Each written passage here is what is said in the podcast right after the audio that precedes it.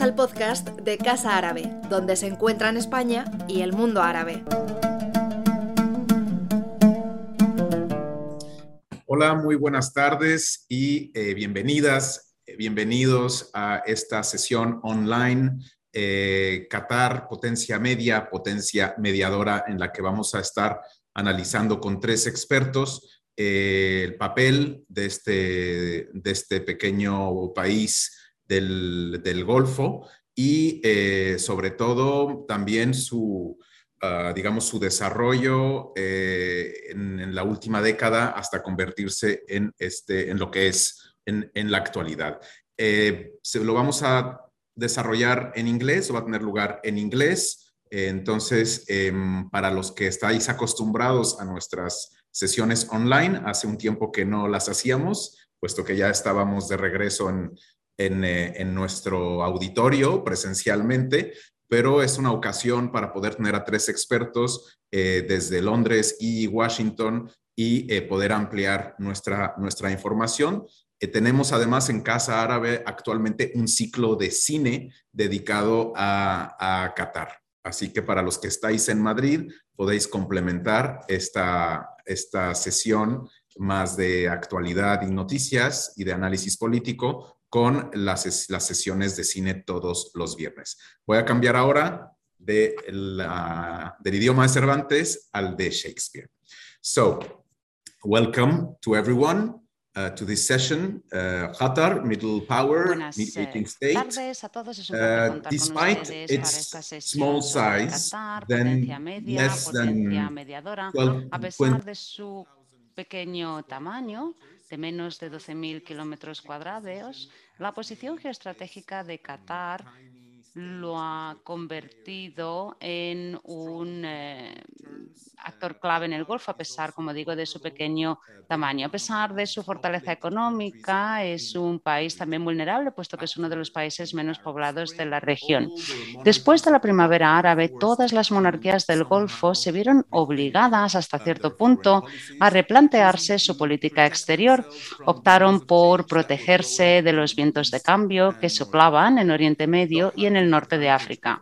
Doha aprovechó esa situación para aumentar su presencia y su influencia en la región árabe y asumió un papel más activo y podríamos decir independiente. Este cambio desde una función tradicional mediadora a una más activa también supuso la ampliación de las herramientas de poder no coactivo que habían caracterizado su acción exterior a través de mediación en conflictos y del alcance internacional de la cadena Al Jazeera, que son elementos que han contribuido a fortalecer su imagen y su prestigio internacionales. El Estado moderno de Qatar, tal y como lo concibió el emir Hamad bin Khalifa Al Thani en 1995, ha convertido al pequeño emirato en un estado de reputación internacional con distintos intereses, inversiones y también con poderosos aliados internacionales, un Estado capaz de ejercer eh, una gran influencia en la región y de mediar en eh, conflictos eh, complejos, como ha demostrado recientemente en su mediación entre Estados Unidos y los talibán. Para debatir eh, de estas cuestiones contamos con un excelso eh, panel de expertos que están presentes eh, virtualmente. En Londres contamos con Nick William, es miembro asociado del programa de Oriente Medio y Norte de África en Chatham House. En esta misma institución ha sido investigador principal del proyecto Future Dynamics in the Gulf, la dinámica futura del Golfo. Ha sido también asesor para la región MENA, Norte de África y Oriente Medio en el Ministerio de Exteriores de Reino Unido, ha trabajado en Control Risks en Londres y también ha trabajado en la Universidad de Naciones Unidas en Amán. Además, ha publicado varios libros y artículos sobre relaciones internacionales y economía política en Siria, de Siria, Jordania, Irak y los estados del Consejo de Cooperación del Golfo. Por su parte, también eh, asiste desde Londres Andreas Krieg, que es profesor titular en la Escuela de Estudios de Seguridad del King's College de Londres, en el Royal College eh, of Defence Studies, es es miembro también del Institute of Middle Eastern Studies, Instituto de Estudios de Oriente Medio. Ha vivido, estudiado y trabajado en la región de Oriente Medio y Norte de África más de 10 años, primero en el Levante y luego en Qatar. Entre sus investigaciones estudia los agentes no estatales violentos en la región de Norte de África, Oriente Medio, su rivalidad con la autoridad estatal para proporcionar resiliencia comunitaria y actualmente se centra en la militarización interna y externa de las narrativas en Oriente Medio, proyecto que surgió a partir de su investigación sobre la reciente división del Golfo. Por último, contamos con Emma Soubrier, profesora y académica visitante en el Instituto de Estudios de Oriente Medio en la Elliott School of International Affairs de la Universidad George Washington. Eh, imparte clases sobre la política de los Estados Unidos en el Golfo. También es investigadora no residente del Instituto sobre los Estados Árabes del Golfo en Washington y se centra eh, su investigación en las estrategias de seguridad, políticas exteriores de los países del Consejo de Cooperación del Golfo, sobre todo Estados Árabes, Emiratos Árabes Unidos, Qatar, Arabia Saudí y también eh, investiga la economía política de comercio del comercio de armas en el Golfo. Es un placer contar con los tres. Muchas gracias eh, por participar en este seminario organizado por Casa Árabe. Vamos a comenzar con la primera pregunta. Contamos con un público muy diverso y no todo el mundo está tan familiarizado con eh, Qatar cómo están ustedes. Por tanto, vamos a empezar con una pequeña introducción. ¿Qué es lo que tiene Qatar que ha hecho que aparezca de forma tan habitual en los titulares con relación a su ofensiva deportiva? Por ejemplo, con el Paris Saint-Germain, eh, también eh, celebrando la próxima celebración del Mundial de Fútbol y también eh, titulares respecto de la mediación reciente entre Estados Unidos y los talibán. Parece que obedece a un gran diseño, un diseño superior. ¿Desde cuándo y por qué? Muchísimas gracias, Karim, por contar conmigo. Hay muchas formas en las que se podría explicar o contestar a esta pregunta. on, on Lo que realmente puso a Qatar en el mapa es el gas, el gas natural licuado y todas todos esos recursos naturales que se desarrollaron a partir de 1995-1996. Gracias a eso es a lo que Qatar ha ocupado una posición preeminente. Esa sería, digamos, eh, la premisa inicial. Hay otra serie de características también que cabe señalar dentro de este gran diseño.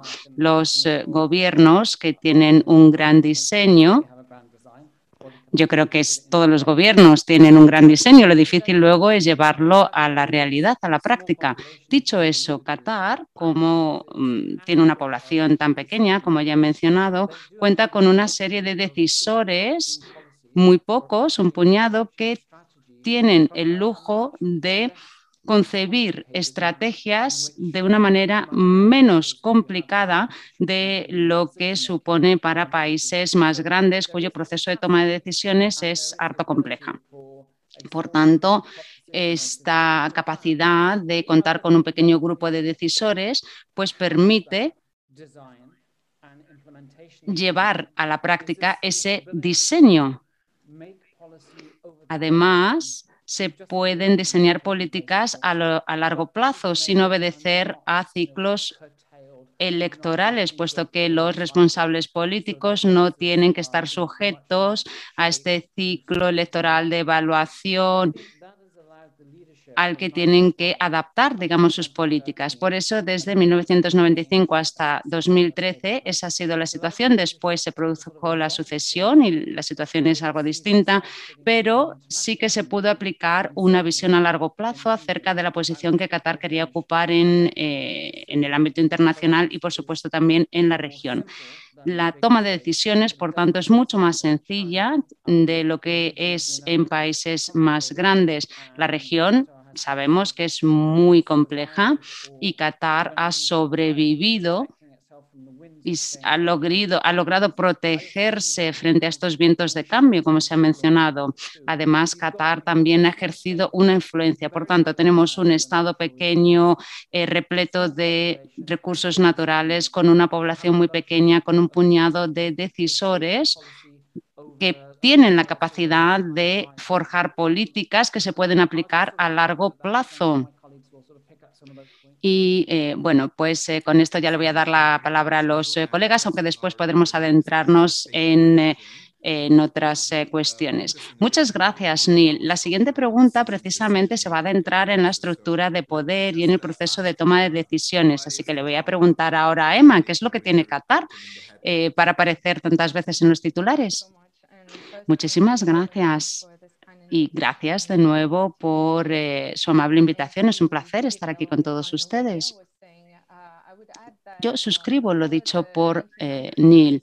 Antes de los 90, Qatar no era un país especialmente conocido, más allá de ser uno de los eh, pequeños estados árabes que existen en el Golfo pero la política exterior de este pequeño emirato han estado, estuvieron en consonancia y han estado en consonancia con eh, su gran eh, vecino saudí, Arabia Saudita, a pesar de ciertas tensiones eh, que se produjeron, sobre todo en la frontera terrestre. Pero dentro del Golfo de Cooperación, dentro del Consejo de Cooperación del Golfo, Qatar estaba alineado con eh, Arabia Saudita y después ha ido, digamos, adaptando sus intereses eh, para reforzar la protección del Estado frente a otros países más grandes.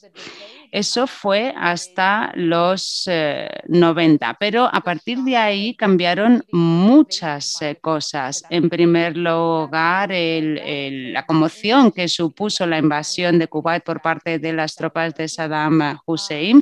De repente empezó a cundir la preocupación de que algo similar podría suceder con Arabia Saudita, país con el que comparte frontera terrestre, y por eso Qatar empezó a pergeñar su propia estrategia y uno de los aspectos de esa estrategia es eh, mm, pues establecer vínculos con eh, potencias externas, como por ejemplo Estados Unidos, por supuesto, pero también Francia, que había sido el principal eh, proveedor de seguridad en los estados árabes hasta mediados de los 90.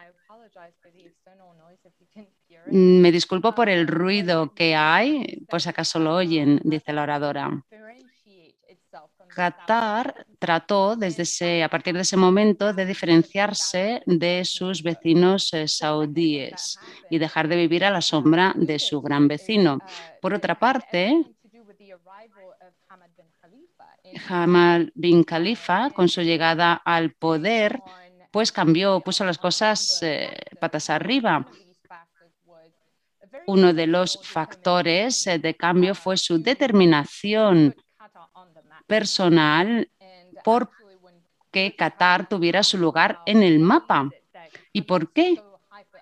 ¿Por qué Qatar es tan hiperactivo? Cabría preguntarse por, por que se sepa dónde está, por, por ocupar un, digamos, una posición en el espacio internacional. Bueno, pues eh, obedece, como digo, a la determinación personal del ex emir Hamad bin Khalifa Al Thani. Cuando el emir, según parece el emir anterior, eh, el emir Hamad bin Khalifa, se encontró con alguien en un aeropuerto que le dijo que nunca había oído hablar de Qatar, pues él se planteó que tenía que poner a Qatar en el mapa. Quizás esto sea un mito, una leyenda, pero bueno, explica de alguna manera por qué eh, Hamad bin Khalifa estaba tan decidido a dar preeminencia a Qatar. Así que asumió como misión dar a conocer a Qatar, cambiar esas cosas, empezó a, mm, diseñar una estrategia para eh, ganar poder, empezar a desarrollar una función de mediador, ejercer una mayor influencia en la región. Es decir, que, bueno, pues surge, digamos, de una disyuntiva de supervivencia realmente, ocupar una posición eh, más prominente en el espacio internacional. Por un lado, tenemos esa necesidad y por otro lado también la apuesta personal del ex emir Hamad bin Khalifa por eh, dar más peso a Qatar. Muchísimas gracias. Vamos a darle la palabra ahora a Andreas. ¿Por qué cree que este pequeño Estado ha logrado tener una presencia tan grande en eh, los asuntos internacionales y ser objeto de tantos eh, titulares. Muchísimas gracias. Bueno, yo estoy de acuerdo desde luego con lo que han dicho Neil y Emma. No sé muy bien ya qué añadir hay dos grandes potencias entre las que se encuentra Qatar, eh, Irán y Arabia Saudita. Son dos potencias subregionales en un contexto muy inseguro. Así que hay, digamos, un complejo de inseguridad que había que superar. Y ante eso había dos eh, posibilidades. Una, la que ha explicado Emma, simplemente ir al hilo del gran vecino. Y la otra vía era, bueno, pues, eh, mm, digamos, esta, establecer una función más asertiva, más independiente. Para ello se necesitan tejer redes para obtener el apoyo que se necesita a la hora de realizar ciertas eh, maniobras. Qatar, como ya se ha dicho, es uno de los países más ricos del mundo y estaban tratando de ver cómo podían traducir ese poder financiero, ese poder económico en influencia dentro de la política exterior para convertirse en una potencia, incluso en términos de seguridad. Bueno, pues empezaron a cavilar y dieron con una manera de conseguirlo. También el siglo XXI ha facilitado, digamos, esa transición. Mm, se ha ejercido influencia y poder a través de grandes medios de comunicación. Qatar, además, no solamente está presente en el sector de la, energía y del gas, sino que también tiene presencia en muchos otros sectores, por ejemplo, en la política exterior, en la política de seguridad, en toda la región, a través de distintas eh, redes que han venido tejiendo a lo largo de los años. Así que, como Neil ha explicado, se pueden permitir el lujo en primer lugar, de contar con pingües recursos eh, financieros y además eh, eh, tener un grupo muy pequeño de responsables políticos y digamos que tiene una serie de características diferentes a las que tiene Arabia Saudita, los Emiratos Árabes Unidos y en los tres, cuatro años que median entre 2011 y 2015, mientras muchos países digamos, estaban mm, pasando por muchas dificultades como consecuencia de la primavera árabe, Qatar se erigió como una gran potencia mediadora. Todos los países han aprendido de esa... Qatar aprendió mm, de lo que había sucedido y se dio cuenta de que simplemente eh, pues apostar eh, por eh, una de las partes en un determinado conflicto no le iba a resultar rentable y que por eso de cara al futuro más bien tenía que asumir esa función de de esa manera también podría conseguir mayor prestigio en Occidente. Así que como país que quiere ser pertinente eh, pues eh, lo tiene que hacer o decidió hacerlo a través de esta función eh, de mediación con Estados Unidos, con otros socios europeos también y a diferencia de otros estados del Golfo que han cambiado su estrategia, Qatar se ha mantenido en un rumbo muy constante que no me cabe duda que seguirá manteniendo en el futuro. Muchísimas gracias. Gracias por esta introducción que me parece que da muy bien la pauta de cuál es el contexto en el que tenemos que analizar Qatar, cuál es su historia, la posición que ocupa dentro también de la península arábiga y que además eh, pues, me lleva a la segunda pregunta, saber cuál es la estructura de poder dentro del Emirato, cómo se toman decisiones, qué es distinto en Qatar con respecto a sus vecinos. Ya han explicado más o menos, por ejemplo, que el hecho de que haya tan un círculo tan reducido de responsables políticos, de decisores, facilita las cosas.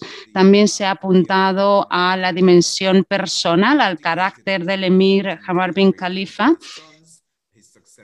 que después abdicó para eh, que lo sucediera uno de sus hijos, el emir Tamim bin Hamad.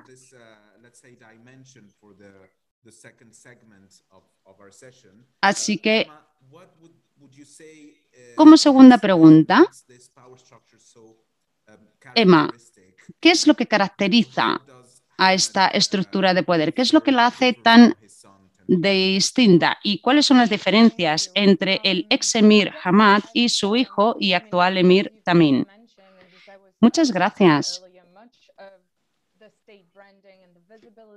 Bueno, hay una marca de Estado en la que se ha apostado, una estrategia de legitimización que empezó en los 90 y que se ha venido, en la que se ha persistido a lo largo de los años. El proceso de toma de decisiones, como ya se ha dicho, es relativamente sencillo, puesto que al final depende de un círculo reducido de familiares y allegados. Pero al final el emir es el que tiene la última palabra en la toma de decisiones. Qatar es una monarquía constitucional en términos técnicos.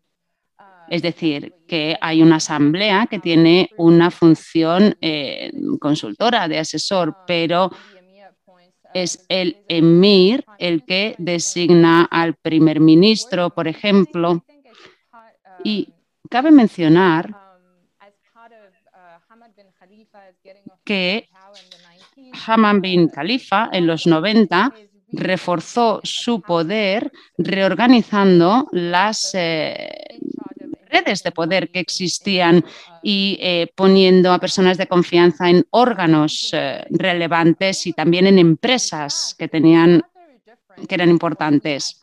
Al final no es muy distinto de lo que hemos visto en Emiratos Árabes Unidos, por ejemplo, de Mohammed bin Zayed, o incluso de lo que hemos visto con Mohammed bin Salman en Arabia, en Arabia Saudita. Para mí la diferencia estriba en los parámetros de la, estrategia que ellos han desarrollado. Si nos fijamos en la estrategia diseñada por Qatar frente a la que ha diseñado la que han diseñado en Emiratos Árabes Unidos, veremos que es distinta. En esta región, por otra parte, como en otras, hay dirigentes que, en primer lugar, se preocupan por su propia supervivencia política.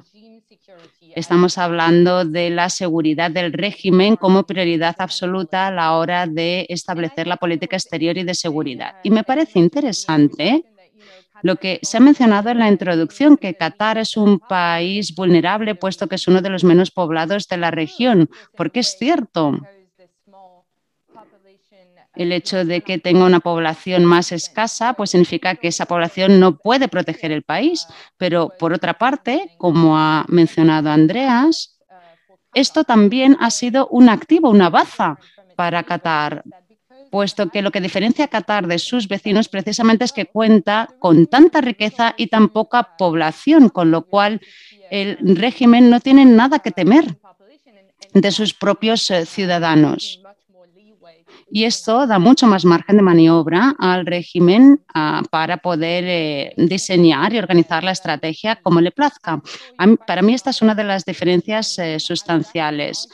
Eh, con respecto a las diferencias entre Hamad y Tamim, a mí me parece que ha habido más continuidad que cambio. También bin Hamad, cuando sucedió a su padre en 2013, lo alabó por haber convertido a Qatar en un estado tan prominente, eh, partiendo de una posición en la que prácticamente era un país desconocido. Cuando eh, sucedió a su padre, Qatar era un, eh, un Estado que tenía mucho peso a nivel regional e internacional. Así que su política ha sido de continuidad para seguir aumentando la notoriedad del eh, Emirato. Seguro que después tendremos eh, la oportunidad de adentrarnos también en cómo Qatar, por ejemplo, pues aprovechó la situación de la primavera árabe también eh, para cometer cambios positivos. Bueno, entonces Emma nos explica que también ha seguido una línea de continuidad con respecto a las políticas de su padre. ¿Estás de acuerdo o consideras que también ha habido algunos elementos eh, novedosos, Andreas? Bueno, a mí me parece que ha habido cambios radicales con respecto a Hamad bin Khalifa, con respecto a su padre, en distintos aspectos. Es verdad que Hamad bin Khalifa es el padre del eh, Qatar moderno, es decir, sienta las bases de lo que Qatar es hoy. Pero cuando también asume el poder a nivel interno y a nivel regional, eh, pues eh, no solamente se trataba de mm, eh, seguir a la sombra de su padre, padre que había sido omnipresente y que muchas gentes pensaban que iba a seguir eh, manejando las cuerdas en la sombra. Bueno, pues no ha sido así. Qatar es una comunidad muy pequeña, 300.000 personas cataríes que viven en el Estado y cualquier asunto local al final es un asunto tribal y familiar, es decir, las, los conflictos y las cuestiones se dirimen a través de líderes tribales y comunitarios. Es un poco el mito de la democracia del desierto en la que el acceso al emir es directo, lo cual es cierto o ha sido cierto para todos los estados del Golfo, pero tanto más en Qatar como consecuencia de la reducida población con la que cuenta. Es decir, que hay mm, una tradición mucho más eh, de resolver eh, problemas eh, por consenso, es un entorno además muy estable precisamente por esos contactos directos que se pueden mantener. Y eh, bueno, pues eh, eh, tanto Hamad como también han sido capaces de gestionar esta situación de manera muy exitosa. Con respecto a Hamad bin Khalifa, el eh, ex emir creó una red de, dignatarios que eran amigos eh, personales y les dio mucho margen, mucho margen de maniobra para que hicieran lo que pensaban que era necesario para lograr los objetivos que se habían planteado. Por ejemplo, el primer ministro, el ministro de Exteriores eh, tenían un peso muy importante en la toma de decisiones. Hamad Bilani, que era el ministro de Defensa en aquel momento, con Hamad bin Khalifa, también también ostentaban mucho poder dentro de sus eh, respectivas eh, esferas y podían tomar decisiones eh, según consideraban, según lo que consideraban que fuera necesaria. Mientras que ahora la gente a la que se designa en altos cargos tiene una lealtad, mm, digamos, mucho mayor a eh, también Hamad Altani es un, digamos, un equipo mucho más tecnócrata, mucho más cualificado, con lo cual hay un proceso de selección, digamos, eh, de los altos cargos mucho más tecnocrático y basado en la cualificación.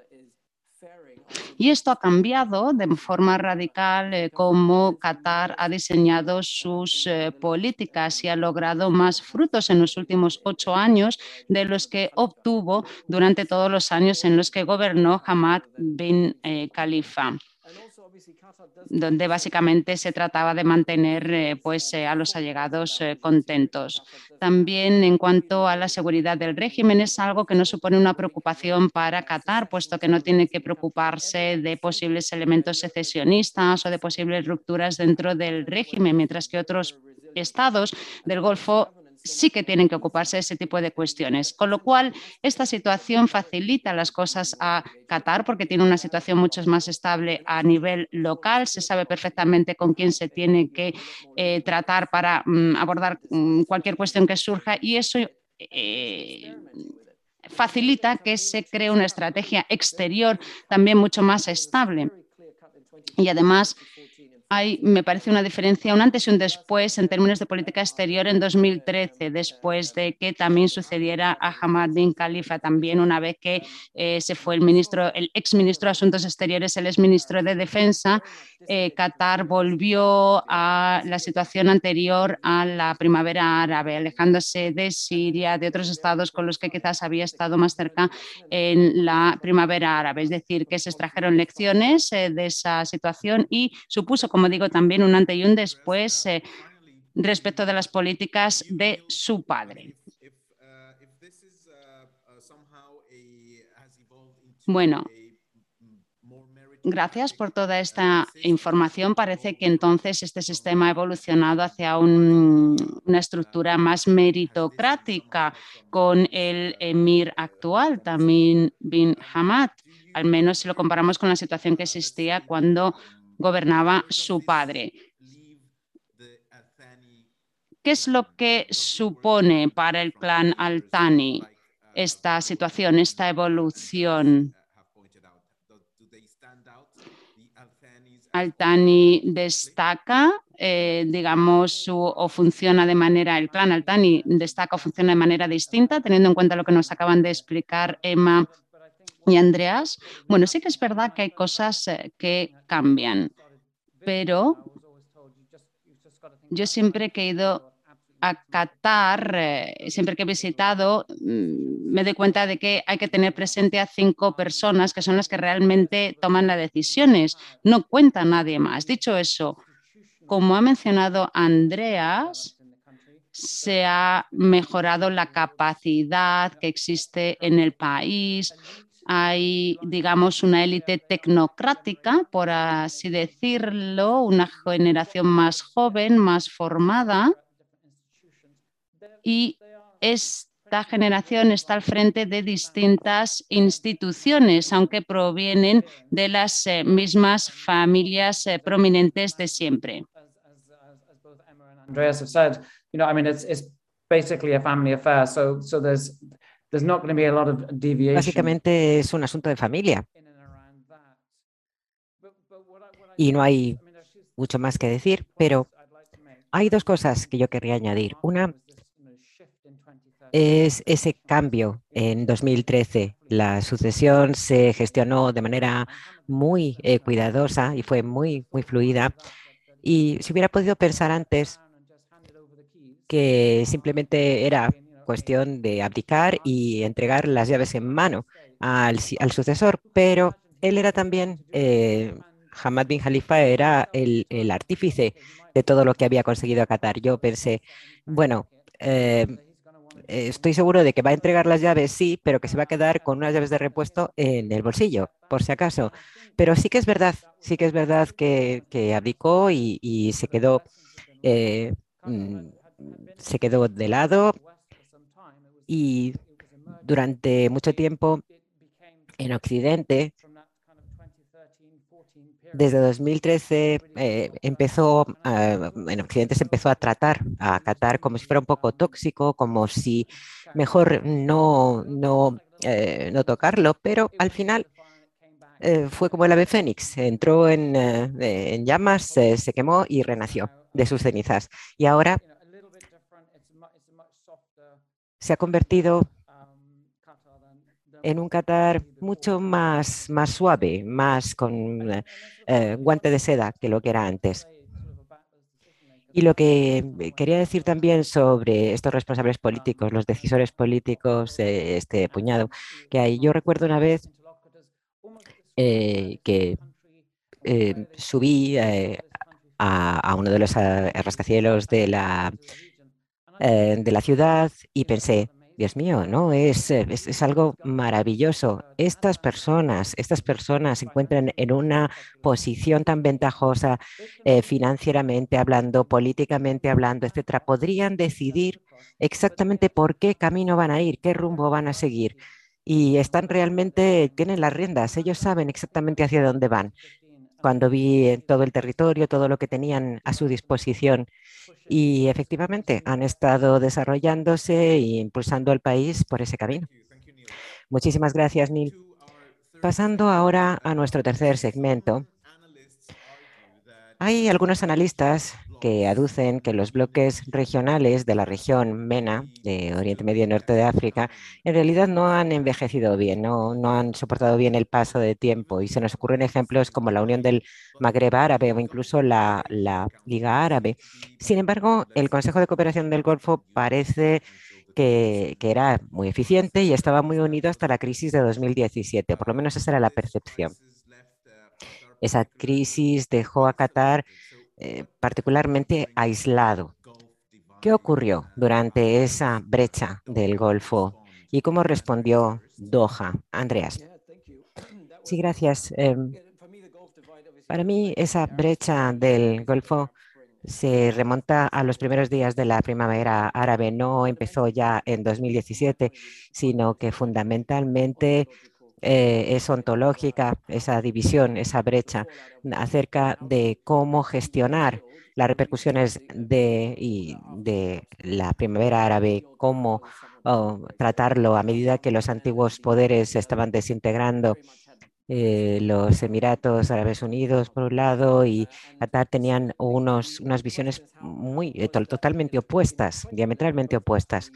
En 2011, eh, Qatar y los Emiratos eh, em, colaboraron juntos eh, y entraron juntos en Libia y sin embargo al final acabaron apoyando a bandos distintos. Se convirtió Libia en una especie de microcosmos de lo que iba a suceder después y tenemos a los Emiratos Árabes eh, con Arabia Saudí, Turquía, eh, Qatar por, por, otra parte. Esto culminó con la crisis de 2014 eh, y en 2017 el bloqueo contra Qatar fue ya la cúspide de la escalada de esas tensiones en el Golfo.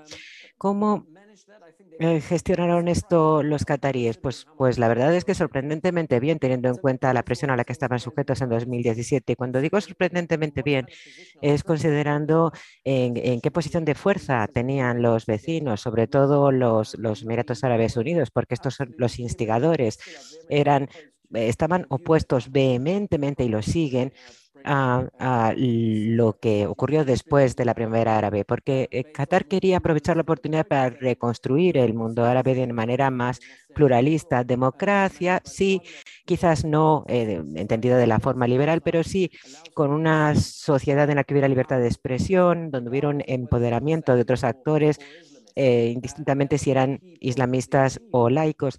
Y eso era un problema, un problema para los eh, EAU, perdón, y también, eh, esta, también divergencias en, eh, en, temas de seguridad, porque los cataríes nunca habían tenido ese problema.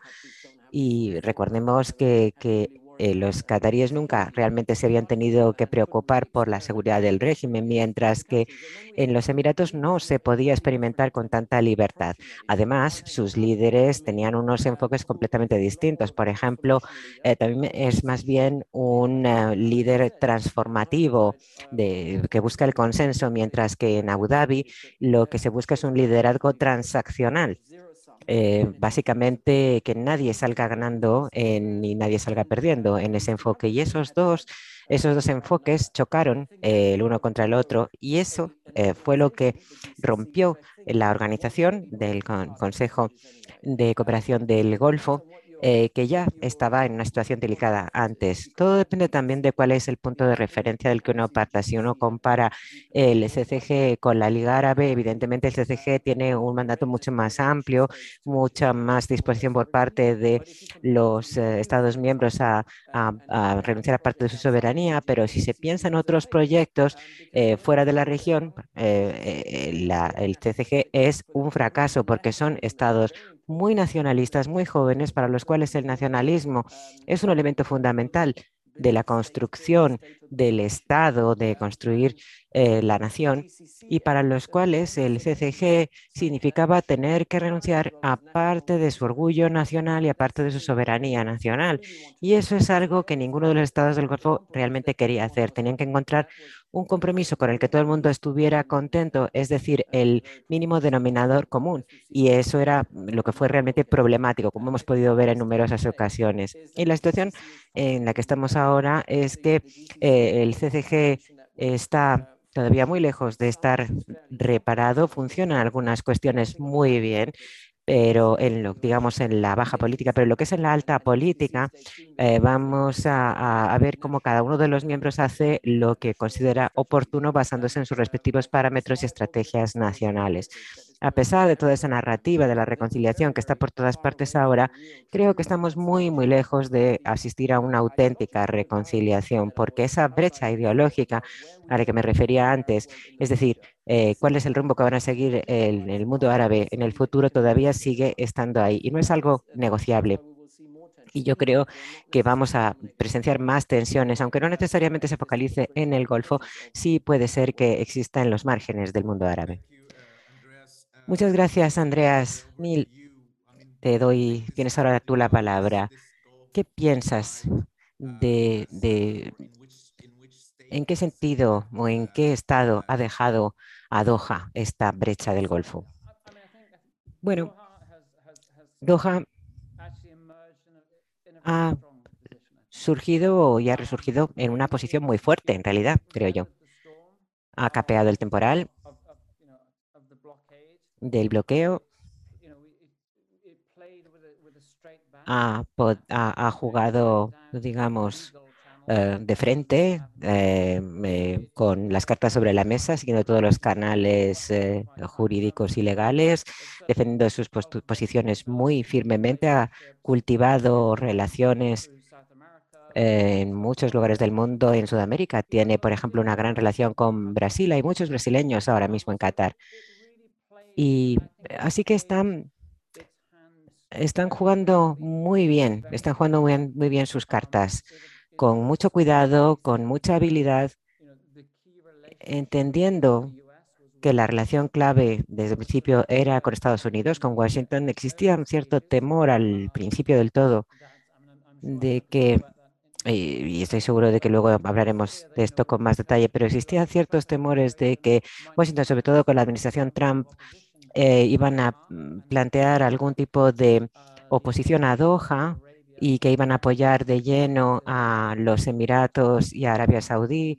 Y efectivamente hubo una eh, indicación clara de que tenían esa relación ya en sus visitas, en las visitas de Trump a la, a la región.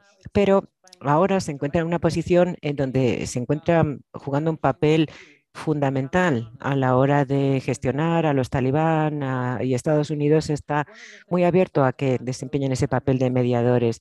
Y con respecto a lo que decía Andreas, yo creo que efectivamente los factores eran las dos diferentes visiones del mundo árabe, Mohammed el Sayed y Tamim tenían dos visiones muy uh, diametralmente opuestas para el mundo árabe, pero eh, el gran vecino, que es eh, Arabia Saudí, Mohammed Salman, es, eh, es un hombre joven, impresionable, que está a la espera de asumir el poder y que, bueno, ha habido cierto antagonismo transitorio entre Arabia Saudí y Qatar, pero este joven príncipe que está ahí, eh, eh, que es el vecino de al lado, la, la importancia para ellos es, eh, bueno, se lo han llevado un poco en una parte, les, le, han dicho, bueno, vuestra visión para la región debería ser también igual que la nuestra porque tenéis también grandes problemas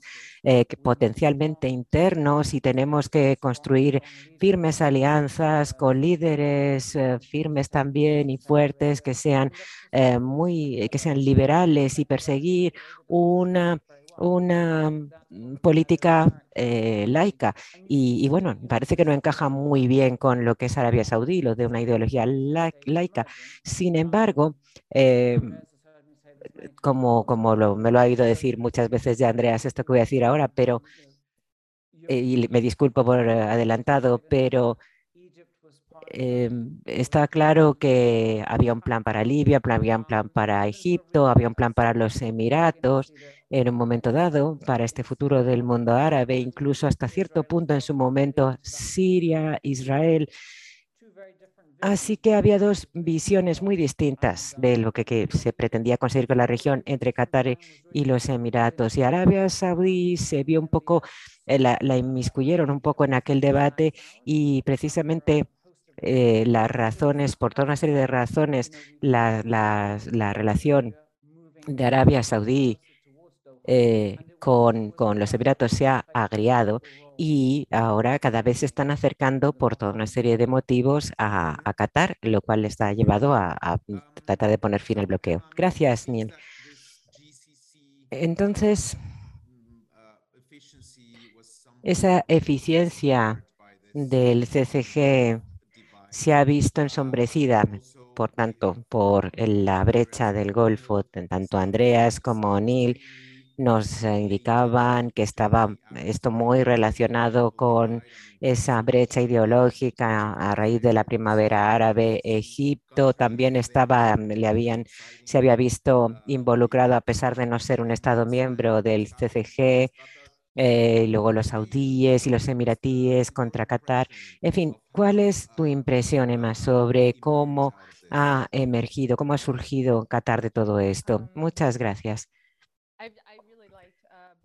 Me ha gustado mucho las cosas que han dicho tanto Andreas como Neil y yo coincido mucho con los dos, sobre todo en términos de cómo ha reaccionado Qatar. A mí me ha gustado mucho esa expresión eh, de que realmente eh, Doha ha jugado con las cartas sobre la mesa. Efectivamente, ha mm, ido apostado por relaciones estratégicas con mucho, mucho elemento diplomático, es una narrativa clara de cara a sus socios, son razonables, tratando de conseguir una mediación entre sus vecinos. Como decía Neil, esto es especialmente importante en un contexto en el que el presidente Trump, eh, en su visita a Riyadh, se había percibido un poco eh, eh, como Abu Dhabi y por Riyadh como que les daban carta blanca para aislar a Doha. Y Doha, a través de muchas visitas diplomáticas y de envío de correspondencia, etcétera, se aseguró de que se escuchaba su historia, su narrativa en las principales capitales. Y además hicieron otra cosa, y es que realmente engrasaron los engranajes para que funcionara bien. Eh, eh, diferentes aspectos. Eh, por ejemplo, en términos de venta de armas es un poco venta de armas eh, de primer, de, digamos, primer curso de venta de armas. Ellos empezaron, lo lanzaron desde luego eh, y lo hicieron muy bien y consiguieron centrar además sus eh, esfuerzos en la cohesión nacional, porque precisamente con la crisis, por muy pequeña que sea la población catarí, eh, esto podía haber hecho que hubiera una sublevación o, que se hubieran rebelado la población catarí contra sus líderes. Sin embargo, después de la crisis del Golfo, a pesar de todo el daño que hizo, también hizo mucho por consolidar la unidad nacional de Qatar y el eh, establecer a Tamim como un líder fiable y eh, sólido en Qatar algunos en el, occidente pensaban que se iban a poder aprovechar del hecho de que había un eh, joven emir y sin embargo las circunstancias nos han demostrado otra cosa. Yo también diría que otra de las cosas que ha demostrado Qatar es eh, también en Qatar es que siempre ha sido flexible, que ha buscado el consenso. El, eh, CCG había podido superar un poco el paso del tiempo porque realmente no se habían embarcado en realmente en nada de gran envergadura. Eh, siguieron funcionando eh, como organismo a pesar de la crisis, pero es un organismo que tiene más que ver con hacer declaraciones que tomar medidas. Y eso ha sido así siempre desde el principio. Eh, por ejemplo, Mathieu de Grency explica esto muy bien. Dice que el principal logro, que ya es mucho, ¿eh? por cierto, de esta entidad regional, es que ha contribuido a, formar una Hariji, una identidad que es eh, totalmente distinta a la del resto de Oriente Medio. Se podría pensar que el CCG es una asociación bastante eh, difusa, pero que, que, que puede que no haga muchas cosas concretas, pero sí que ha contribuido a crear una identidad. Otra cosa importante es que la crisis del Golfo de 2017 se puede contemplar como un intento fallido por parte de Arabia Saudí y los Emiratos de acosar a, Qatar para que hiciera lo que ellos querían. Sin embargo, eh, esto no, no, les ha sido posible y no les ha salido como esperaban, como por ejemplo fue el caso de Yemen. Y luego además la aparente resolución de la crisis hoy en día se podría incluso interpretar como la confirmación de una nueva multipolarización del Golfo. Cuando hablamos de la multipolaridad del Golfo y de la seguridad del Golfo, normalmente hablamos de la multiplicidad de actores externos que están implicados en la seguridad del Golfo y de la región. Pero otra dimensión de esa multipolarización en las relaciones internacionales del Golfo es que estamos viendo que están surgiendo otros polos dentro del propio Golfo, además de ese tradicional triángulo de poder al que se refería antes Andreas, cuando hablaba de las superpotencias, eh, Irán, Arabia Saudí, etcétera. También se podría añadir Irak, históricamente se podría añadir Irak. Pero lo que hemos podido presenciar desde 2011 con el trasfondo de la primavera árabe y con todas estas políticas proactivas, tanto de Qatar como de los Emiratos y además de Arabia Saudí, es que ahora tanto Qatar como los Emiratos han surgido como nuevos polos de poder en el Golfo y en las relaciones internacionales del Golfo, como actores que tienen un planteamiento muy específico de la región, una estrategia muy específica y que se pueden identificar enseguida como polos por derecho propio y no solamente algo así como eh, los segundones de Arabia Saudí. Bueno, muchísimas gracias, Emma, por complementar eh, esta respuesta eh, con, tu percepción y tus conocimientos. A mí me parece que ese concepto de la identidad Jaliji, la identidad del Golfo, me parece muy interesante. Es algo que no se ha, tan no se ha analizado tanto ni se, ni, se ha mencionado tanto, pero que podría explicar precisamente esa especie de cohesión que existe en la región y que contrasta hasta cierto punto con esa multipolarización del Golfo a la que te referías que también eh, se refleja en, la, en el equilibrio de poder en la región, en las relaciones internacionales de la región, algo que, de lo que merece mucho la pena estar muy pendientes y, seguir muy de cerca. Em, eh, la brecha del Golfo ha dejado, creo yo, una cicatriz en la región, pero hay ciertas cicatrices que nos dicen muchas cosas eh, de las historias que llevan detrás nos dan también mucha información y muchas percepciones sobre la propia región, esas cicatrices. Igual que cuando una persona tiene una cicatriz, también sabemos algo más de esa persona. Bien, siguiendo un poco con el tema de las relaciones internacionales de la región y específicamente cómo, se, cómo afrontó Qatar la brecha del Golfo. Emma, te referías también a Turquía antes y a Ankara y cómo se han estrechado los lazos entre Qatar y Turquía. Andreas se refería por su parte a la relación con Washington, con Estados Unidos. Así que tratamos de analizar ese resultado eh, lo que surgió de 2017, cómo, cómo son las relaciones de Doha con Ankara, con Washington. Está buscando también nuevas alianzas porque hablabas, por ejemplo, de las, eh, el comercio de, armas eh, con, con socios habituales como Francia, por ejemplo, pero ¿cuál es su relación con Beijing, con Moscú? ¿Quieres empezar tú, Neil? Sí. Eh, sí, yo también quisiera hablar un poco de Washington y de Ankara, pero antes, antes quiero referirme a algo, algo que hubiera debido decir antes.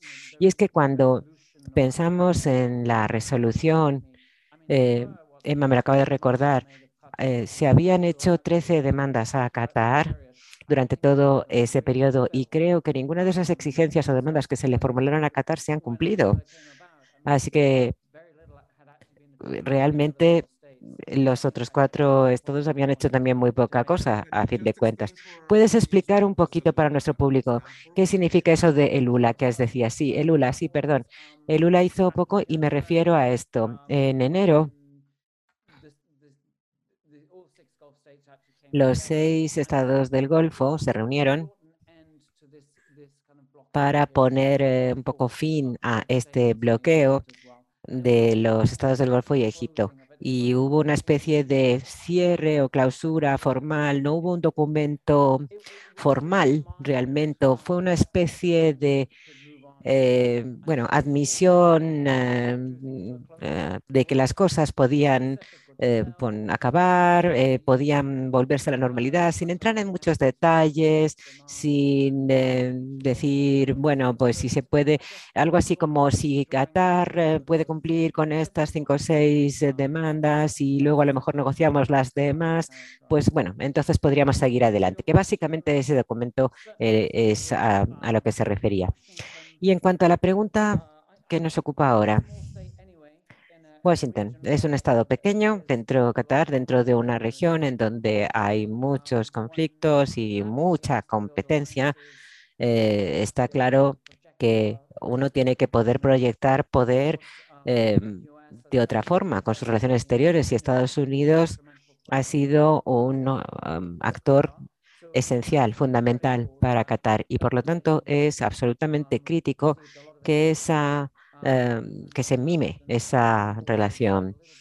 Y eh, existía al principio, como ya se ha dicho, cierto temor de que, porque parecía que la administración Trump era mm, más bien, tenía, había tomado más bien partido por un lado que por otro en, la, en esas relaciones, pero se trabajó muy bien en esa relación y los aunque los, los cataríes lo, tuvieron muy difícil, eh, tenían un auténtico reto en, en Washington porque eh, Joseph Alteiba, el, el embajador de eh, los eh, Emiratos en, en, Washington, tiene muchísimos contactos, una red fantástica y muy bien establecida en Washington, con lo cual siempre ha, conseguido que los Emiratos los tengan muy presentes, los responsables políticos, los decisores políticos.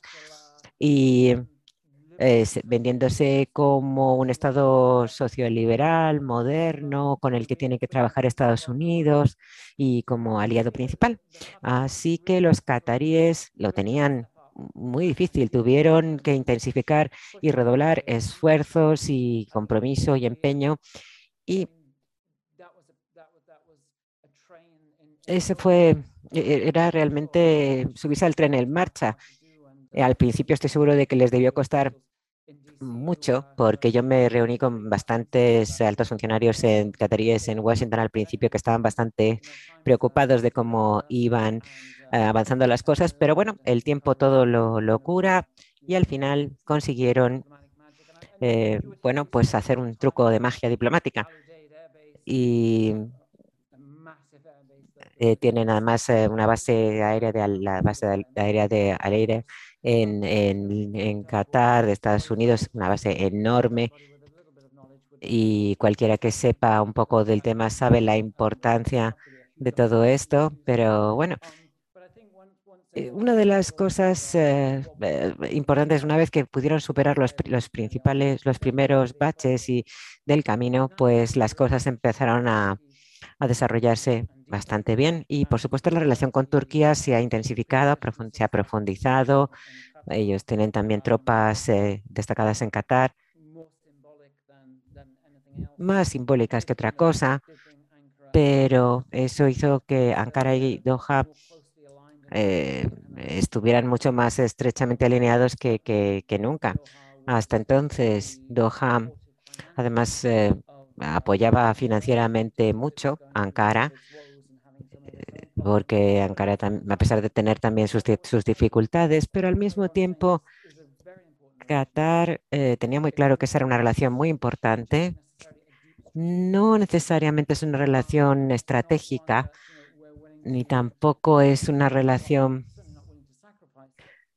no la quieren, no, quieren sacrificarla, pero tampoco eh, necesariamente es porque quieran operar eh, con otros países de la región. Yo creo que después de 2013, eh, la maduración de las eh, decisiones políticas se ha ido afianzando en Qatar y eso ha hecho que se les respete mucho, tanto en Ankara como en Washington. Además, hablamos de antes de que como, como la marca Qatar, después de la primavera árabe, se había vuelto algo tóxico y sin embargo ahora con el cambio de administración en Estados Unidos y con todos los problemas que está sufriendo ahora mismo por su parte eh, los Emiratos, pues eh, probablemente ahora Qatar van a, va probablemente en un pocos años ocupar el, hueco que, que deje los Emiratos, pero realmente eh, el tener, ser un país pequeño con muy buenos recursos, desde luego hace que también sea un país muy goloso con el que colaborar. Bueno, Emma. bueno, en cuanto a la construcción de alianzas. Nos hablabas mucho de las relaciones entre Washington y Doha, pero también tú te has referido a Ankara. Pero, ¿qué te parece? ¿Está equilibrado cómo han jugado sus cartas? Muchísimas gracias por esta pregunta. Quería volver a algo que he dicho antes porque no sé si ah, lo he dejado claro. Yo creo que la crisis del Golfo de 2017 ha ejercido una influencia, ha repercutido en la región, pero a nivel humano mucho más que a nivel institucional. Por eso lo que decía es que como institución el Consejo de Cooperación del Golfo no me parece que esté rota, aunque la gente, los pueblos del Golfo van a necesitar bastante tiempo para superar esta crisis. A mí me parece que ahí es donde las cicatrices se van a dejar sentir durante más tiempo. Quizás tengamos que explicar por qué precisamente estas eh, poblaciones se sintieron tan heridas porque existen esas cicatrices. Hay una sociedad civil que se mueve de un país a otro, que conduce de un país a otro fácilmente. Sí, así es. Y precisamente esto es a lo que yo me refería con la identidad Haliji, porque no necesariamente todas las personas del Golfo se identifican como emiratíes o cataríes. Hay una identidad compartida. Hay gente que trabaja en un país pero vive en otro y hay mucha interacción, hay muchos lazos familiares también entre distintos países y esta crisis ha repercutido en las personas a un nivel muy humano. No han podido visitar a sus familias, han tenido que dejar su puesto de trabajo y volver a su país de origen, por ejemplo. Así que realmente ha eh, supuesto una merma de esa identidad eh, precisamente. No sé si con esto respondo a tu pregunta, pero es mi interpretación de la repercusión más importante, las cicatrices más importantes que va a dejar esta crisis en la región. Con respecto a esta idea de buscar alianzas y colaboraciones, como he dicho antes, siempre ha sido así. Y como ha dicho Neil, ha sido una estrategia muy coherente en calidad de Estado pequeño el buscar alianzas con estados más grandes. Pero me ha parecido interesante algo que ha dicho Andreas sobre la oposición entre Qatar y Emiratos Árabes Unidos, cómo se confrontan las distintas estrategias que han venido aplicando, según yo lo veo, desde los años 90. La diferencia entre estos dos pequeños estados del Golfo radica en que en Qatar, desde los 90, ha habido una delegación absoluta de este poder coercitivo, de este poder duro que se ha delegado a Estados Unidos, mientras que otros eh, agentes como Estados Árabes, eh, Emiratos Árabes Unidos, pues han diversificado sus colaboraciones y sus proveedores de armas para poder alcanzar una cierta autonomía, con lo cual hay una diferencia fundamental en cuanto a cómo juegan sus cartas y la relación que mantienen con potencias eh, mayores o potencias internacionales a nivel mundial. En cuanto a la relación con Turquía más reciente y Estados Unidos, yo creo que no se pueden equiparar estas eh, relaciones. A día de hoy, Qatar sigue dependiendo primordialmente, si no al 100% de Estados Unidos en términos de seguridad. A mí me parece que lo más importante que sucedió cuando entró Turquía es esta regionalización de la rivalidad de estados eh, principescos entre Qatar y los saudíes.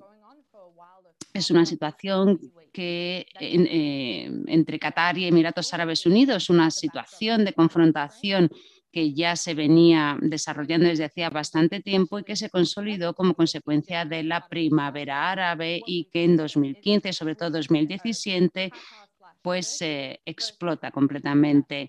Con lo cual tenemos por un lado Qatar, Turquía y por otro Emiratos Árabes Unidos y Egipto.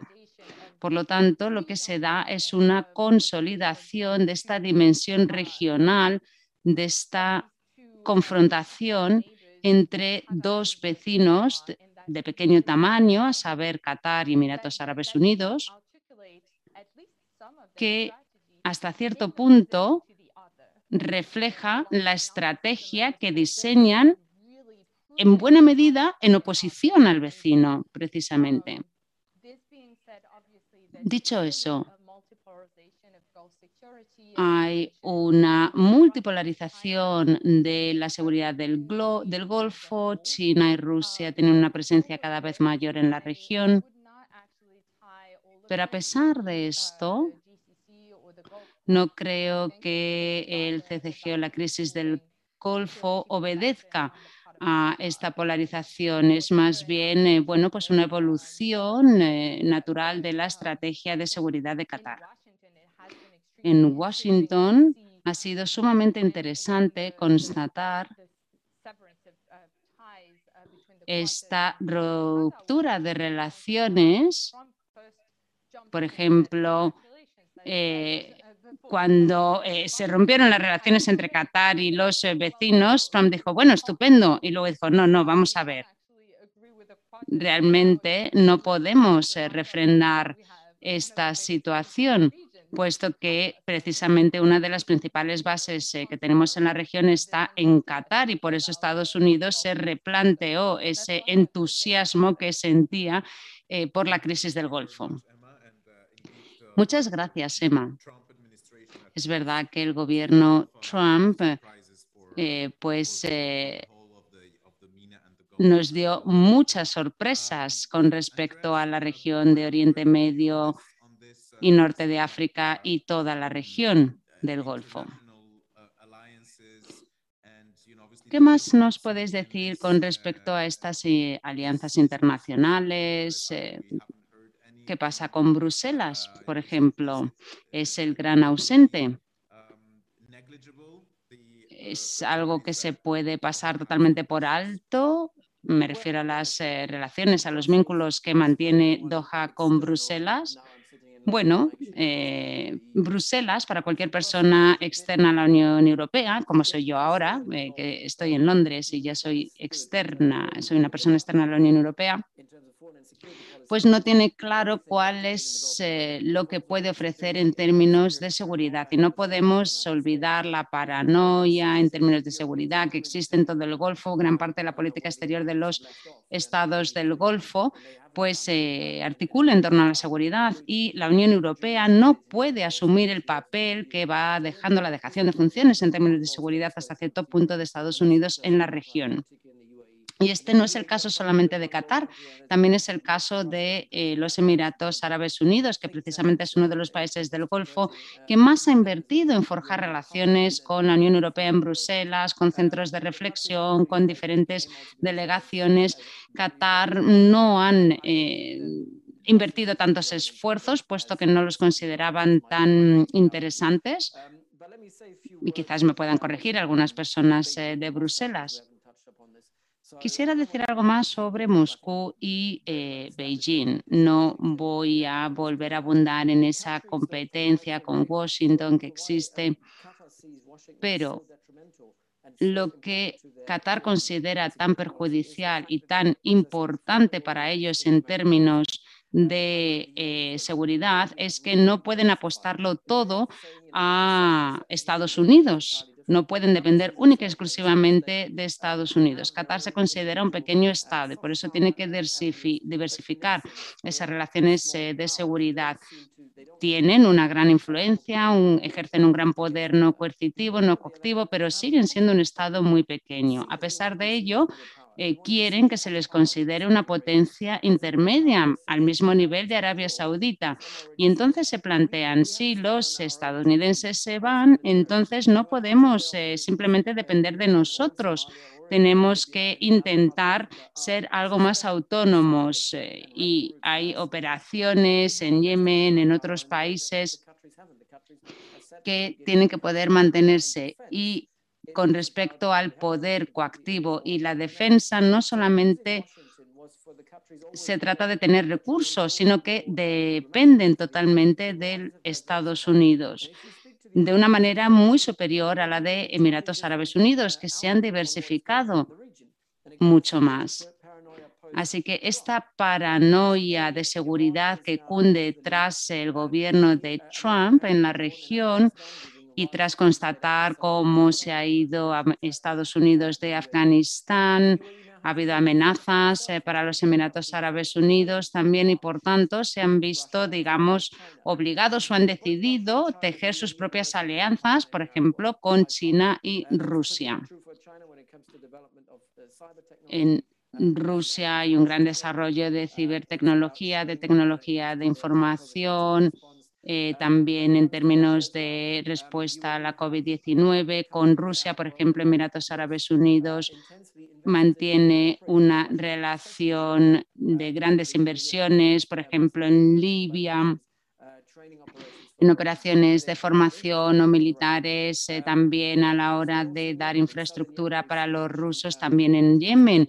En Yemen del Sur hemos eh, visto que hay reuniones entre Rusia y grupos armados de Yemen que cuentan con el respaldo de Emiratos Árabes Unidos. Por lo tanto, tienen un enfoque más proactivo, a diferencia de lo hecho por Qatar, Emiratos Árabes Unidos no quiere depender únicamente de las potencias occidentales y ha optado por una eh, estrategia de diversificación.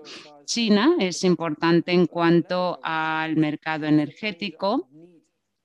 Los chinos dependen del gas de Qatar, pero no hay no se ha desarrollado una relación política con los chinos como sí han hecho los eh, emiratíes. Y lo mismo cabe de decir de Rusia. Hay una relación muy distinta entre Rusia y Qatar de la que mantienen Emiratos Árabes Unidos y Rusia. Con respecto a esta identidad Haliji, que me parece sumamente interesante, a mí me parece que es algo que se remonta mucho antes de la creación de los estados y del Consejo de Cooperación del Golfo. Es verdad que el CCG ha intentado aprovechar esa identidad compartida Jalili, pero es algo que se basa en la historia, en la tradición del Golfo, que era totalmente ajena a mm, fronteras que son artificiales y que no son sino algo que se ha impuesto desde finales del siglo XIX. Ahora bien, la primera vez que vimos que esa identidad Jalili mm, quedaba relegada fue precisamente en 2017. Por tanto, hay una cicatriz, una herida cierta que ha quedado después de esa crisis, de esa brecha del Golfo. Y, la gente, por ejemplo, de Qatar ya no puede simplemente desplazarse a Dubái o Abu Dhabi y pretender que no ha pasado. Es verdad que ha habido una brecha que se ha abierto y que quizás no se vaya a cerrar tan rápido como piensan algunos. Muchísimas eh, gracias. Me pregunto cómo estarán traduciendo los intérpretes eh, en inglés. Lo hemos traducido como identidad Haliji. Pues vamos a esta función mediadora de Qatar y eh, bueno, pues ya han dado al traste con eh, el título que estaba tan contento de haber diseñado, potencia media o potencia mediadora, pero ya me han dicho que no consideran que Qatar sea una potencia media, con lo cual se descoloca. En cualquier caso, la función mediadora que sí que Qatar eh, ha ejercido de manera muy voluntariosa durante los últimos años en Líbano, en Sudán, en Yemen, han invertido muchísimos esfuerzos y tiempo en ejercer esta posición de mediador, se han querido elegir como mediadores neutrales, capaces de forjar la paz en Palestina. También han mantenido iniciativas muy discretas en Djibouti, por ejemplo, pero quizás uno de los... Eh, de los esfuerzos de mediación más visibles y más recientes es el que han ejercido entre Estados Unidos y los talibán en Afganistán. ¿Cuáles son los motivos eh, por los que Qatar ha asumido esta función? ¿Cuál es el modus operandi? ¿Cuáles son los esfuerzos también que los resultados, perdón, que se han obtenido a través de estas iniciativas? Es un papel eh, realmente mm, muy amplio. ¿Se sienten eh, cómodos ejerciéndolo? ¿Qué supone también para Arabia Saudí? Bueno, es una opción eh, por la que han apostado los eh, cataríes, eh, por un lado, para mantener buenas relaciones con todo el mundo y también para ejercer una influencia que dista mucho de ser bien vista por potencias mayores como por ejemplo Arabia Saudita o Egipto, sobre todo en cuanto a la mediación que han ejercido en Yemen, por ejemplo, en Sudán del Sur. Por otra parte, también Qatar lo que busca es hacerse imprescindible para potencias externas. En cuanto al método, bueno, pues se ha basado mucho en la diplomacia económica con buenos resultados. Como hemos eh, explicado antes, después de la primavera árabe, Qatar eh, se alejó de esta posición de mediador neutral neutral, pero los reanudó recientemente. ¿Y por qué? Pues eh, creo que tiene mucho que ver con la crisis de 2017,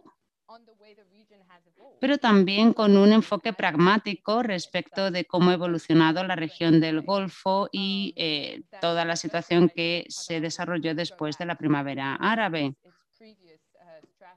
Por tanto, cabe esperar que Qatar vuelva a la estrategia anterior.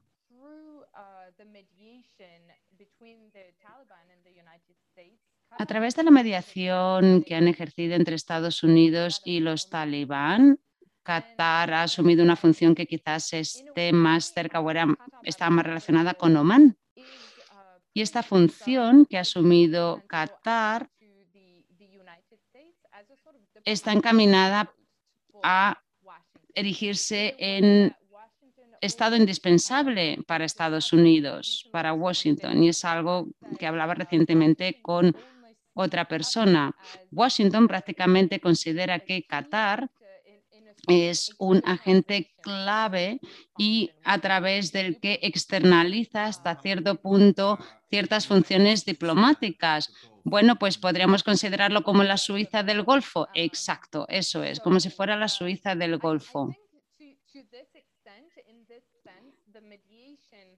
Y en ese sentido, la mediación ejercida por Qatar entre Estados Unidos y los talibán es una nueva forma de mediación que eh, vuelve a esa idea de mediación basada en, las, eh, en los motivos que ya he explicado, pero digamos con un nuevo toque. Con respecto a la ambición que podría albergar Qatar de mediar entre Arabia Saudita e Irán, bueno, quizás, pero francamente no creo que fueran los que eh, no creo que fueran los que estuvieran mejor posicionados para ejercer esa mediación. En la crisis del Golfo de 2017, el motivo obedeció parte a la relación que existía entre Qatar y Teherán. Y además se podrían crear eh, problemas adicionales entre Arabia Saudita y Emiratos Árabes Unidos, entre los que hay tensiones crecientes. Por tanto, si Qatar eh, se erigiera mediador oficial entre Arabia Saudita e Irán, pues creo que podrían surgir problemas adicionales en el CCG y en la región. Andreas, ¿te parece que hay un nuevo toque, un nuevo enfoque en esta eh, función mediadora de Qatar? Sí y no. A mí me parece que después eh, de Hamad bin Talifa ya se dieron algunos cambios. No necesariamente han obedecido a la mediación entre Talibán y entre los talibán y Estados Unidos. Hay que eh, tener en cuenta que Tamim es eh, alguien que asume más riesgo a la hora de tomar decisiones, más de lo que asumía su padre. Qatar podrían recibir una, una, especie de monopolio, digamos, en, las, en este tipo de relaciones, en la relación especial que mantienen. Así que en vez de buscar de manera activa oportunidades como hacían antes de la primavera árabe, ahora tienen un enfoque mucho más estratégico a la hora de ver en qué tipo de mediaciones se embarcan. En el Golfo, en la crisis del Golfo, por ejemplo, eh, pues eh, uno de los problemas precisamente fue las relaciones que Qatar mantenía con agentes no estatales. Por lo tanto, Qatar tiene que ser muy cauto, tener, digamos, el visto bueno, la autorización de Estados Unidos y ser muy consciente también de cuáles pueden ser las consecuencias con respecto a cómo perciban los vecinos del Golfo su mediación. Sobre todo, eh, Qatar lo que quiere es el visto bueno y de, Estados Unidos en este tipo de iniciativas. Y lo más importante es eh, la relación que mantienen con Hamas. Es algo que se remonta hace más eh, de 10 años y se ha creado una red en eh, Palestina en la que son un mediador esencial entre Hamas, eh, eh, Israel y Estados Unidos, un papel que ningún otro Estado ha podido desempeñar antes. y en cierta manera han tomado las riendas de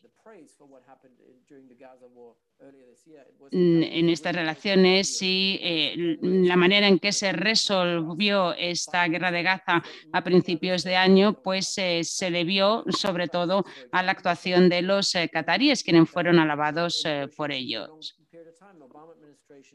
A decade ago was looking for someone who could play the role of a broker. And the Saudis and the, and the Emiratis both were offering these services, but it was the Taliban who said, we don't want to speak to them. We don't trust them, but we do trust the countries because... Entonces, eh, eh, a pesar de ello, había eh, grandes eh, reticencias entre distintos eh, actores a la hora de eh, mm, participar en este tipo de mediaciones y eh, a la hora de definir la posición que tienen dentro de este conflicto entre israelíes y, palestinas, y Palestina.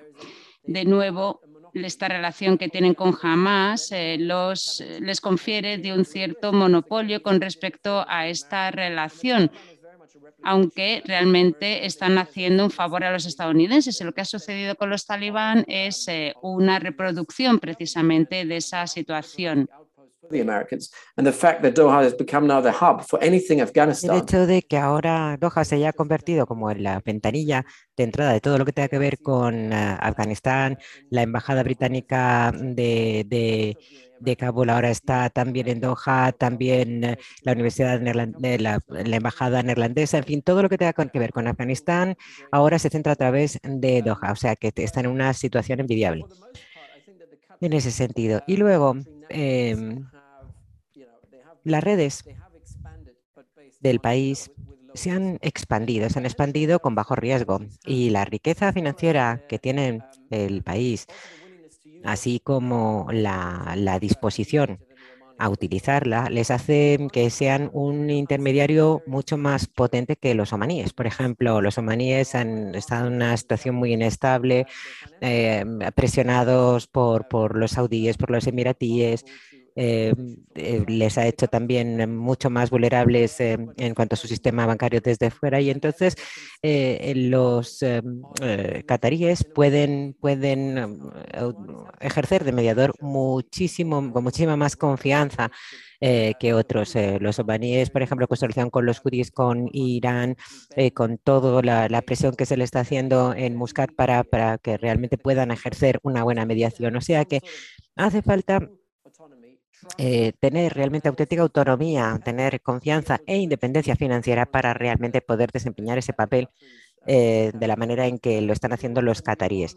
En cuanto a la relación con Irán, unas palabras nada más. Bueno, ahora los eh, países han llegado han dicho, bueno, pues tenemos, tenemos eh, que, tener un mediador y esto lo han suscitado muchas veces los cataríes ante los saudíes. Nosotros estamos eh, muy dispuestos a, servir de mediadores pero bueno, ellos han optado por, por Irak en vez de por Qatar porque tienen todavía mucha desconfianza con respecto a Qatar. El proceso de Lula todavía va a tardar mucho, muchos años para, para poder volver antes a, la situación em, de, desbloqueo anterior a 2017, y, pero los países han empezado a tener em, los cataríes han empezado una relación muy interesante ahora con los iraníes, lo cual les hace ser un socio muy interesante para otras potencias exteriores, como por ejemplo Estados Unidos. Está monopolizando esas relaciones singulares, únicas, que ellos son son los únicos que tienen y eso lo saben hacer muy, muy bien los cataríes. O sea, en términos diplomáticos, eh, no son una potencia pequeña. Bueno, les, les, gusta que les perciban como pequeños porque es un poco la perspectiva. A ellos no les no quieren aparecer asertivos eh, y porque hay muchos que se han quemado tratando de hacerlo. Eh, lo, han, lo han hecho los saudíes en Libia, en Yemen, en el Cuerno de África. Son un, um, han sido muy asertivos jugando a, a, a, juegos de suma cero con, con grandes potencias y se han, se han, encajonado un poco, se han encasillado y es muy difícil salir de ahí. Y esa imagen es algo que no quieren tener los cataríes. Dicen, somos una potencia pequeña, pero realmente lo que importa en el siglo XXI no es cuántas tropas se tengan ni cuántas eh, expediciones se puedan montar, sino realmente eh, lo que importa es la influencia, la información, eh, qué historia gana.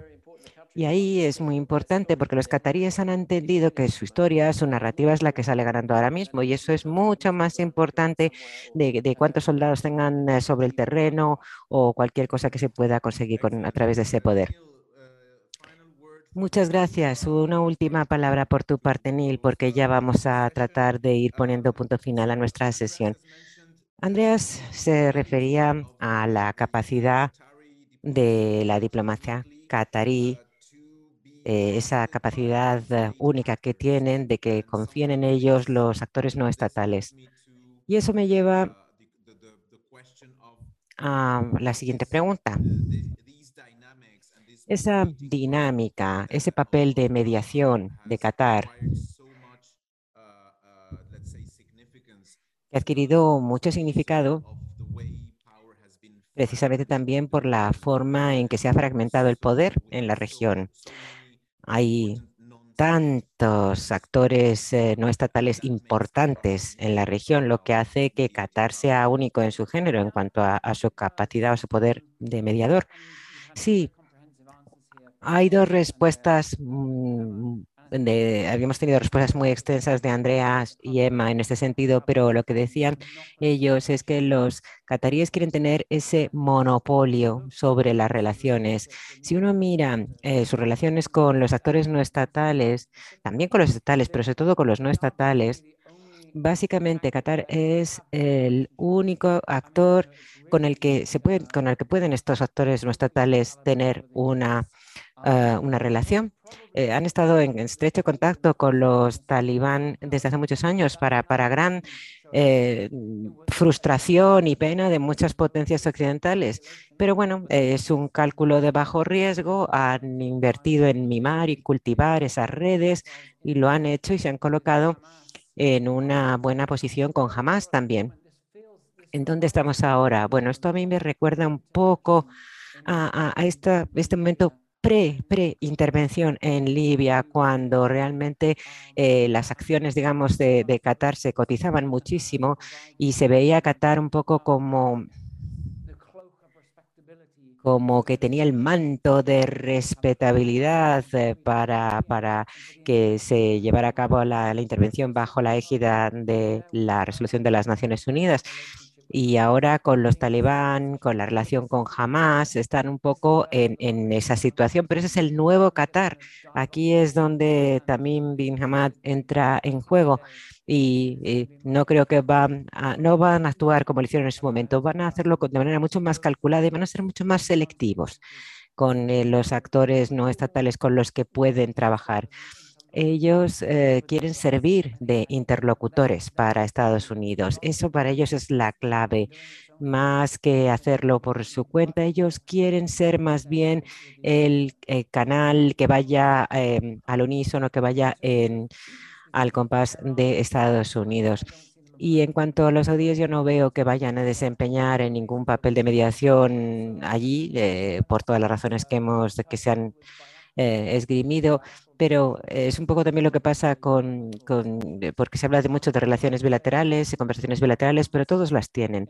Y ahora Doha se encuentra en una posición muy, muy ventajosa, precisamente por todas las razones que ha mencionado eh, Andreas puede ser un actor neutral, tiene diplomacia económica, como decía Emma, tiene esas relaciones clave que nadie más en la región tiene y eh, ellos van a jugar sus cartas con muchísimo cuidado y estaremos todos muy atentos para ver cómo desempeñan ese papel crítico y esencial en Afganistán, a ver si pueden aferrarse a ello con uñas y dientes y, y, y, y conducirlo por donde ellos quieren, porque ya sabemos que las cosas pueden cambiar de la noche a la mañana y a lo mejor se pueden volver a encontrar en la misma situación lamentable que se encontraron hace unos años. Esperemos que no ocurra.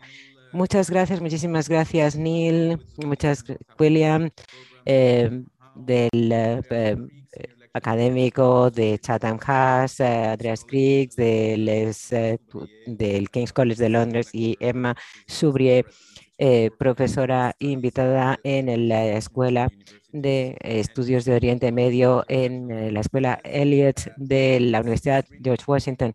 Ha sido un interesantísimo, hemos abarcado muchísimos temas, hemos pasado revista a, a todo, toda esa trayectoria desde los inicios de, Qatar para convertirse en ese actor tan relevante. Hemos eh, desentrañado las relaciones con sus vecinos, con Washington, con Ankara. Hemos hablado de la Jalijidad o de el ser Jaliji, esa pertenencia identitaria al Golfo y seguro que tendremos mucho más que hablar de ello. Está claro que Qatar es un polo estratégico, un portal estratégico en términos de energía, de la economía de Oriente Medio y también en términos de diplomacia y de relaciones internacionales. Desde luego, como dirían los uh, franceses, Emma, ineludibles. Y esto es algo en lo que nos queremos, uh, nos queremos centrar y estaremos abordando este tema mucho más de cerca también en el eh, futuro próximo. Muchísimas gracias a los tres, a sus instituciones y espero que nos volvamos a conectar en breve y a lo mejor hasta nos podemos ver aquí la próxima vez eh, el año que viene, aquí en Madrid. Muchísimas gracias. Gracias a todos. Gracias por escucharnos. Si quieres estar al corriente de todas nuestras actividades, consulta nuestra página web en www.casaarabe.es. También puedes seguirnos en nuestros canales en las redes sociales en Instagram, Twitter y Facebook.